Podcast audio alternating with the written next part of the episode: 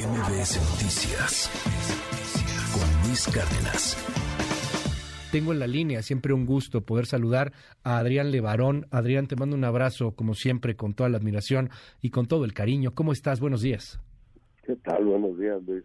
Además, tu público es, siempre un, un, gozo, un gusto que me incluyas como alguien que comente sobre en tu programa. Saludos a todos. Buenos días. Gracias, Adrián Levarón. Oye, eh, lo, lo, hablábamos hace algunas semanas, todavía no crecía tanto el tema, pero yo quisiera que hoy tocáramos un poco esto que hicieron ustedes, que se hizo después de la tragedia que se vivió en el 2019 y cómo es que un juez, a final de cuentas, ya consideró allá en Estados Unidos que lo que les hicieron a ustedes fue un acto terrorista, como muchas otras cosas que pasan en el país, pues parecieran un acto terrorista. Qué miedo utilizar la palabra terrorismo aquí en México, ¿no? Al parecer, cuéntanos un poco cómo fue todo ese proceso, Adrián. Importante entender que se luchó casi por dos años y medio el caso. Uh, yo yo participé muy fuertemente y, mi familia, en, todos los más de 50 miembros de víctimas indirectas, este, firmamos un contrato con una firma de mucha reputación que ha ayudado mucho en los actos de terrorismo en, sobre ciudadanos americanos dentro y fuera de Estados Unidos, como el caso de las de las Torres Gemelas, ¿no? Entonces, esta firma de abogados, este despacho, me invitó y trabajamos mucho, muy duro sobre, sobre el punto y este, haz de cuenta que estuvimos en, en una, una audiencia, ¿no? Una corte por más de cuatro días, desde la mañana hasta la noche. Y fue un gusto para mí, al final de la de esa de esa audiencia, que, que, que él dijera que iba a tratar el caso y unos meses después lo, lo asentó eh, como, como un caso terrorista, similar al que hacen los, los otros, los, las organizaciones internacionales de crimen organizado, como Al-Qaeda y todo eso.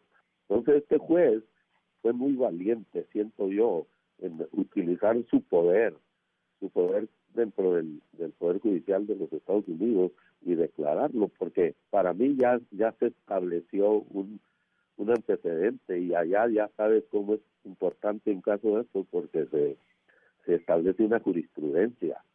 Es lo que a mí me, me, llenó mucho. Entonces ya existe, ya existe un caso donde, donde un juez llamó al, al cárcel La Línea de, de cárcel de Juárez, una organización que hizo un acto de terrorismo sobre la masacre de mi hija. Entonces, es un antecedente mucho, muy importante. Este, en inglés se dice award, no sé cómo se dice en español, concedió, concedió a las víctimas eh, ese juez supuestamente una tipo de reparación de daño que, que tendría que venir de los cárteles de 1.6 billones de dólares, o sea, mil, 1.600 millones de dólares. No vamos a decir que sea simbólico y que no lo vayamos a ver, pero el juez ya lo, ya sí, pero es, es, un antecedente en donde como ciudadanos estadounidenses decían, oye, pues utilizamos la ley antiterrorista eh, por, para una reparación de daño y, y, al menos no, no, es, no es menor, insisto, máxime por cómo se mueve la justicia gringa, eh, pues que se haya abierto esta posibilidad. Eh, escuchamos aquí, Adrián, y, y, por eso me, me, me, encanta poder platicar contigo, esta narrativa eh, chauvinista, patriotera en México, de es que nos van a venir a invadir. O sea, hay quien está pensando que esto es prácticamente así como cuando los niños héroes, ¿no? Este, que van a llegar tanquetas gringas al zócalo. O sea, de verdad, la, la exageración creo que eh, empieza a ser cada vez mayor ¿Qué, representaría que, fueran terroristas? O sea, que los declararan como terroristas. Y sobre todo, pues cómo vendría el apoyo de los estadounidenses y de los mexicanos, pues a final de cuentas para combatir el flagelo, para que pueda haber justicia, Adrián. ¿Cómo sería esto? Pues, pues hay dos cositas que te quiero explicar y luego si, si Por no favor. contesto la pregunta me la retomas. Pero hay un punto donde yo personalmente no estoy de acuerdo con la militarización Así es. O sea, pero sí estoy de acuerdo con la coordinación y el uso de inteligencia.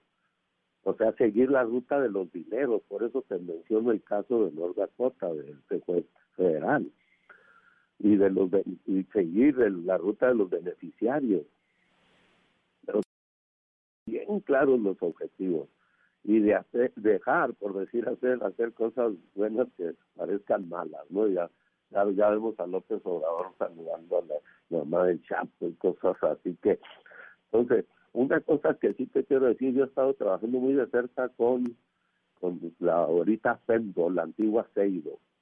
yo trabajo mucho con la fiscalía, a la cual le tengo bastante respeto, no creas, aunque sé que sufren y batallan y necesitan más recursos humanos y recursos económicos para el avance del proyecto. Este, lo que me dicen constantemente que la que la inteligencia que más les ayuda a ellos es la de Sedena. El ejército mexicano es ahorita el, el, el principal apoyo que tiene la fiscalía en la persecución de estos eh, de estos casos. Me lo dicen claramente hasta cuando tienen detenido y les digo qué pasó, y hasta dice, pues hay que agradecerle a Sedena. Entonces, sí es importante que, que la parte inteligente de los de, de, los, de los ejércitos, o sea, sí, de los militares, del, arma, del army, o sea, no sé cómo, si, eh, se incluya, no, no, yo no, vamos a decir que feo se ve que el soldado raso vaya ignorantemente a matar gente, pues no, pero hay demasiada inteligencia que tiene el ejército de los Estados Unidos Estados Unidos. Y, luego algo que me queda súper claro es eh, el que los designen terroristas, pues ya ves, se rajó lo, eh, vamos a decir, porque sí, parece ser que tiene unas implicaciones de temerosidad, ¿verdad? Pero yo no la veo así, por eso te doy el ejemplo de lo que está pasando en México.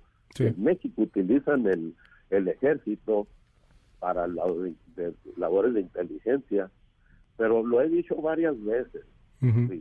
Este, ya ves que hubo 21 fiscales de los diferentes estados de Estados Unidos que, pidieron lo mismo desde el lado de la fiscalía.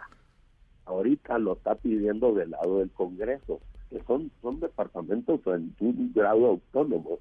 Y yo digo esto, los fiscales de México deben de estar pidiendo lo mismo. El fiscal de Tamaulipas debe estar pidiendo lo mismo. Porque porque cuando cuando México despierta esta realidad y designe desde México, desde el Congreso y desde el, Poder Judicial de la Nación y todo, a los, a los actos que cometen estos cárteles como actos terroristas, él va a cambiar toda la situación. Ahorita no hay elementos no hay elementos para para enjuiciar a la gente. Ese es, eh, para mí es importantísimo, porque decir, mira, es innegable que esté en falta el presidente cuando me mencione cosas así, no me gusta que falsee las cosas. No hay un solo sentenciado en la masacre, ni uno. Es más, algunos parece que... Que puede salir, ¿no? que quieren utilizar tácticas oscúricas oscuras para salir antes, hombre. Sí. Entonces yo, yo a mí me preocupa, yo sí estoy muy inmiscuido en, en el proceso de la procuración de la justicia, mucho, muy inmiscuido. Yo ni te puedo contar todo lo que sé. Precisamente esta tarde estoy a entrar en una audiencia de uno de los detenidos, a una, supuestamente va a haber una audiencia intermedia y será la primera que yo participe. Después de tres años, dos, ya tres años y pico. Y, y yo lo he pedido, se lo pedí a Rosa Isela Rodríguez la última vez que la visité, que, que, se, que ella tomara la dirección de una mesa de trabajo de, apoyo interinstitucional, porque siento que, que sí tiene que incluirse uh policías investigadoras, la Guardia Nacional y todos en este proceso. Está muy muy peligroso lo que está pasando de la fiscalía. Vamos a darle seguimiento a este tema, Adrián, y, y bueno, pues eh, entrarle a la, a la discusión como es, eh, tratar de, de, que no se tejiversen las cosas, de que no se hable, pues de lo que a final de cuentas no existe. Tú me dices esto y me quedo con ello.